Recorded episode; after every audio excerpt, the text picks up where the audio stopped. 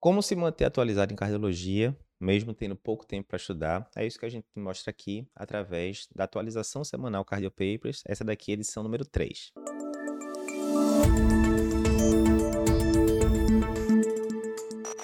Então, resumindo aqui, o que é que rolou de mais importante aqui na cardiologia, no Cardio Papers ao longo dessa semana? Na segunda-feira, a gente liberou o podcast 8 dicas imperdíveis sobre emergências cardiovasculares na gestante. Ei, sair da dúvida, você sabe disso. Você está lá no pronto-socorro da vida.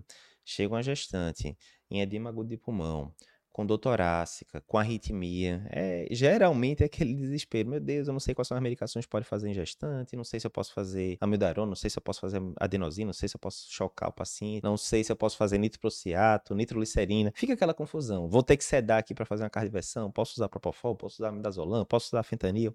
Fica aquela dúvida eterna, né? Então, a gente fez aqui um podcast massa com o doutor Alexandre Lucena, que é especialista né, no cuidado de cardiopatas, eh, gestantes cardiopatas, um dos autores das diretrizes né, da, da Sociedade Brasileira de Cardiologia sobre o assunto. E a gente discutiu exatamente isso. Alexandre, a gente pode usar adenosina em gestante, sim ou não? Posso usar mildarone gestante, sim ou não? Posso chocar gestante, ou isso dá, posso fazer cardioversão elétrica, isso vai prejudicar o feto em alguma instância? Se chega uma paciente com doutorásica, eu posso fazer cateterismo cardíaco, posso fazer clopidogrel, posso fazer heparina. Então a gente foi discutindo todos esses pontos, né, de forma bem clara, descontraída, como você já conhece aqui. Então tá imperdível o podcast. Checa lá que você vai aprender muita coisa. Na sequência, na terça-feira, a gente tem uma notícia bem importante. O FDA, a, a agência americana, né, que regula drogas, dispositivos, etc., é, médicos, liberou o uso da empagliflozina para o paciente com com fração de ejeção preservada. Né? A gente já tinha a liberação para o paciente com com fração de ejeção reduzida, abaixo de 40%. Agora você pode usar em C de forma geral, né? independentemente da fração de ejeção, incluindo fração de ejeção preservada ou levemente reduzida, aqui entre 41% e 49%. Por que isso aconteceu? Baseado no estudo Emperor Preserved, né? a gente já cobriu demais aqui o Emperor Preserved. Se você não viu ainda os textos, os vídeos da gente é, resumindo esse importante estudo, é só digitar aí no Google, no YouTube, Cardio Papers, Emperor Preserved, que vai aparecer. Mas, resumindo, baseado nesse estudo que mostrou diminuição de desfechos né, compostos de internação por IC barra morte no paciente com IC com fração de ejeção acima de 40%, baseado nesse estudo, houve a aprovação dessa importante medicação. Mais uma vez, é a primeira vez, né, basicamente na história, que a gente tem uma evidência muito clara de redução de desfechos no paciente com IC com fração de ejeção preservada, diferentemente da IC com fração de ejeção reduzida, que a gente tem ali várias e várias drogas, né, IECA, beta-bloco, espirono, a própria empagliflozina e outras é, gliflosinas. Então, notícia importante, o FDA liberou e aí a tendência é que as outras agências aí, né, países afora, como a Anvisa aqui no Brasil, vão liberando na sequência. Na quarta-feira, a gente discutiu no site um aspecto bem importante. Devemos adiar cirurgias eletivas, procedimentos eletivos de forma geral, após o paciente ter infecção pelo novo coronavírus, o, o Covid-19, sim ou não? O que a Sociedade Americana de Anestesia dizia até então era para você adiar por quatro semanas. Por que isso? Baseado em alguns estudos né, que aconteceram ali, principalmente em 2020, né, no começo da, da pandemia, que mostravam que sim, pacientes que eram operados logo após ter infecção por, pelo novo coronavírus tinham uma incidência maior de complicações, tanto pulmonares como de complicações gerais mesmo, inclusive mortalidade. O que teve agora que a gente tem outros estudos, né, que vieram ali de 2020, 2021, basicamente com pacientes não vacinados, não vacinados, mostrando que na verdade até seis semanas após a infecção original, do diagnóstico do, do Covid-19, até seis semanas depois, o paciente evolui com mais complicação, inclusive com a tendência de, de mortalidade maior no pós-operatório. Ou seja, se você está ali com um paciente que, ah, vou operar uma vesícula, colestectomia, porque eu já tive, né, o paciente, dois, três crises de cálculo biliar, de colecistite aguda, é, de cólica biliar no passado, mas tem tempo, tem seis meses que eu tive a última crise. Ok, tem que operar, tá lá um cálculo grande de 1,2 centímetros, tem que operar. Mas o paciente teve Covid duas semanas atrás, né? O que a Sociedade de Anestesia diz é o seguinte, ó, segura e da sétima semana para frente, depois do diagnóstico do Covid, aí sim já dá para operar. Ou seja, o paciente deu o diagnóstico ali comecinho de janeiro, ó, deixa eu operar ali finalzinho de fevereiro, começo de março para frente, né? Seria mais ou menos isso. Então, essa é a recomendação da Sociedade de Anestesia. De sete semanas para frente do diagnóstico, aí sim dá para você operar o paciente. Obviamente, você sempre vai ter que avaliar isso com bom senso. Eduardo, eu estou com um paciente que teve Covid duas semanas atrás, apresentação tranquila, super, né, de boa em casa. E agora, O paciente bateu no pronto-socorro com a dor aguda, a gente fez o CAT, tem uma lesão crítica de tronco que precisa de cirurgia, síntex lá em cima tal. Pô, você está com um paciente com a síndrome coronariana aguda, com lesão grave de tronco. Você vai esperar mais um mês, um mês e pouco para poder operar esse paciente? Óbvio que não, né? Aí o risco dele intercorrer é, do ponto de vista cardiovascular nesse, é, nesse período parece ser muito maior do que é, o risco dele complicar por causa do Covid, parte pulmonar no pós-operatório. Então, como sempre, como sempre, as diretrizes são, né, é uma bússola ali para lhe mostrar a direção, não é uma algema que você tem que seguir à risca, né? Então, mas fica a dica, Sociedade Americana de Anestesia, se você puder esperar ali de sete semanas ou mais depois de uma infecção de Covid para fazer um procedimento eletivo, seria interessante, mas sempre julgar caso a caso. Na quinta-feira a gente viu um tema bem interessante no Cardio Papers, no site, que foi o seguinte: paciente que usa varfarina e vai fazer um procedimento eletivo, cirúrgico, né, invasivo. E aí, o que é que eu faço com a varfarina? Tenho que suspender? Se eu suspender, eu tenho que fazer terapia ponte com a heparina? Sim ou não? Então a gente reviu o que a diretriz de pré-operatório fala. E aí, resumindo, né? Sim, tem alguns procedimentos poucos que a gente consegue fazer em vigência do uso de varfarina, como extração de um, dois dentes, tranquilo, alguns procedimentos dermatológicos mais superficiais, até cirurgia de catarata, a gente consegue fazer com o uso de varfarina, mas para a grande maioria dos, é, dos, procedimentos a gente vai ter que suspender. Ok.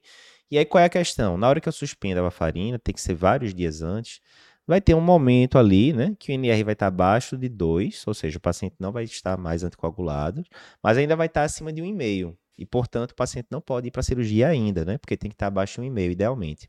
Ou seja, nesse período aí o paciente fica desprotegido, entre aspas, né? Com risco de ter um fenômeno tromboembólico. E aí, o que fazer? Uma alternativa seria fazer heparina nesse meio tempo, né? Enquanto o NR está entre 2 e 1,5. Isso é o que a gente chama de terapia ponte. Contudo, a gente relembra lá o Bridge Trial que saiu no New England, que mostra que a maioria dos pacientes não vai se beneficiar, na verdade, dessa terapia ponte.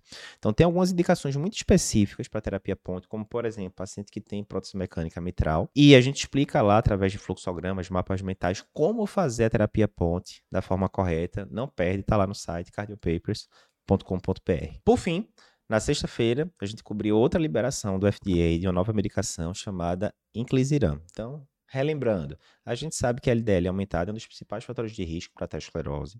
A gente sabe que tem dezenas de estudos mostrando que as estatinas, ao reduzir o nível da LDL, diminui bastante o risco cardiovascular, inclusive de mortalidade.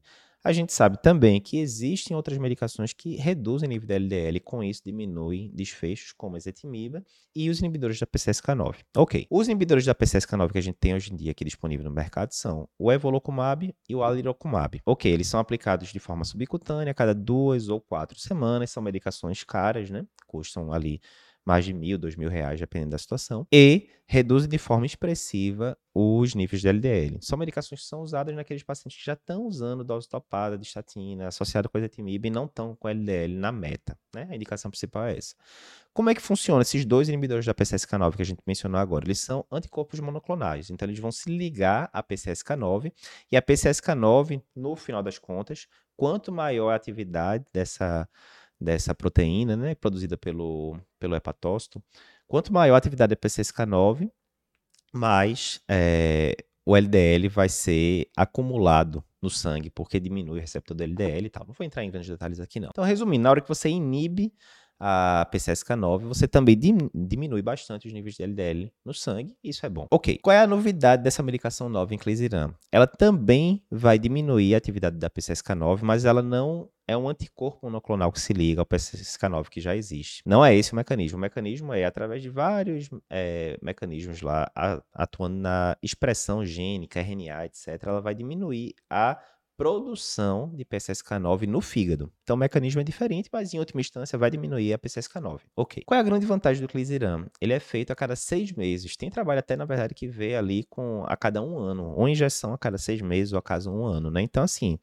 é, é muito interessante do ponto de vista posológico o paciente, em vez de ter que ficar é, aplicando alguma injeção ali a cada duas semanas, aplicar a cada seis meses, né? É bem mais cômodo. Essa medicação foi liberada pelo FDA baseada em estudos de fase 2, ou seja, aqueles estudos que vêm segurança cardiovascular, que são vários estudos da, da série Orion, né? Orion em inglês. E a gente ainda não tem o um grande estudo de fase 3, que está rolando já lá com milhares de pacientes e que vai ver se essa redução de LDL produzida pelo inclisiran, de fato leva à diminuição de risco cardiovascular. Baseado na teoria do LDL, né, que pelos, eh, pelos estudos aí dos últimos 20, 30 anos, tudo que reduziu o LDL de forma relevante terminou levando a redução de risco cardiovascular, é bem possível que o inclisiran também é, tenha esse efeito. Mas, obviamente, aí a gente está prevendo o futuro, entre aspas. A gente tem que esperar o resultado do estudo, sem torcida, para ver se vai dar certo ou não. Mas é relevante, o Dr. Brown, a gente já cobriu isso em outras aulas, o Dr. Brown diz que, inclusive, o inclisiran poderia ser uma vacina para aterosclerose, em que sentido, né? Isso aí é totalmente, né, especulação. A ideia do Dr. Brown que a gente tem que respeitar porque é Dr. Brown. E se você desse, por exemplo, o inclisiran para ali, para um paciente de 30, 40 anos, anualmente, como se fosse uma injeção de gripe, certo? O que é que ia acontecer?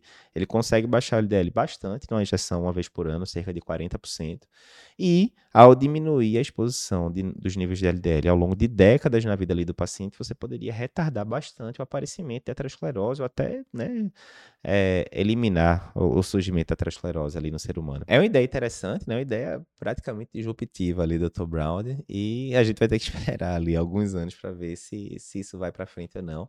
Mas o fato é que tem a medicação nova aprovada pelo FDA, mais uma vez, na hora que o FDA aprova, a tendência é que as outras agências, como a Anvisa aqui no Brasil, vão aprovando também.